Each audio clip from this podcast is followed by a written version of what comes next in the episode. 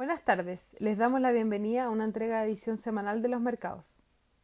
Los mercados globales mostraron rendimientos generalizados al alza en mercados desarrollados liderados por el avance de Europa y la bolsa americana, mientras que los mercados emergentes se acoplaron a la tendencia pero con una menor fuerza, destacando Latinoamérica y la bolsa local. Lo anterior se dio en una semana marcada por el anuncio de resultados prometedores en la primera fase de prueba de una vacuna, elaborada por Moderna. Fue un importante catalizador por el rally con el que se dio inicio la semana.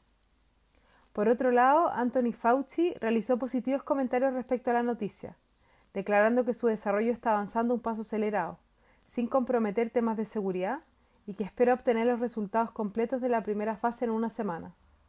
Por otro lado, la relación entre las dos principales economías continúa deteriorándose. El anuncio por parte de Xi Jinping un plan para poner una ley de seguridad nacional en Hong Kong, endureciendo restricciones y aumentando el control sobre su población, provocó el llamado a protestas pro democracia y críticas a nivel internacional. Por su parte, desde Estados Unidos advirtieron posibles represalias, incluyendo la revocación del estatus de territorio económico especial a Hong Kong, aplicándose las mismas tarifas que rigen en China.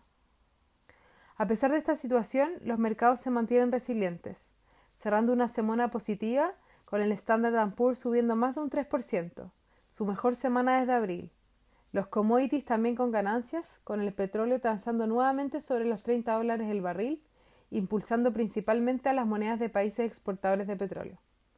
Muchas gracias por habernos escuchado el día de hoy. Los esperamos el próximo lunes en una próxima edición.